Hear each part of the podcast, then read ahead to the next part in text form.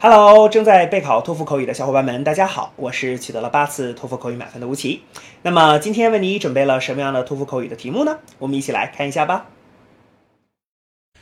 Do you agree or disagree with the following statement? A university's academic reputation is the most important thing a student should consider in deciding which university to attend. Use examples and details to support your opinion. Begin speaking after the beep. Um, honestly, I believe that academic reputation is the most important factor when choosing a university. Um, because if one can choose a university with a good academic reputation, that means he can learn quite a lot there.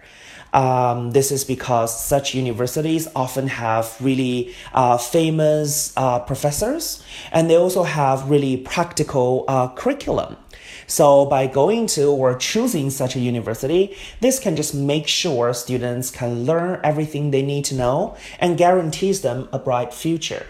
So that's why I believe academic reputation is actually the most important factor to consider. 好的，那么以上呢就是我们今天啊所给出的这段满分回答。接下来需要屏幕前的你做些什么呢？那就是要跟读和模仿这段录音。放一句录音，跟读模仿一句，再放一句录音，再来跟读模仿一句啊！所有的整段录音呢，反复模仿五至七遍。这样的话呢，相信屏幕前的你就可以掌握其中的单词、短语和句型。那么持之以恒的话呢，我其相信在你的托福口语考试当中，你就会把这些单词、短语和句型自如的、流利的应用出来。那么，我觉得你离托福口语的高分就不再遥远了。同时，如果你喜欢这段视频呢，不要忘记帮我们按赞，或者是在你的社交媒体上去做转发，可以让更多的小伙伴来了解吴奇老师的脱口秀，并且加入到我们的备考大家庭中。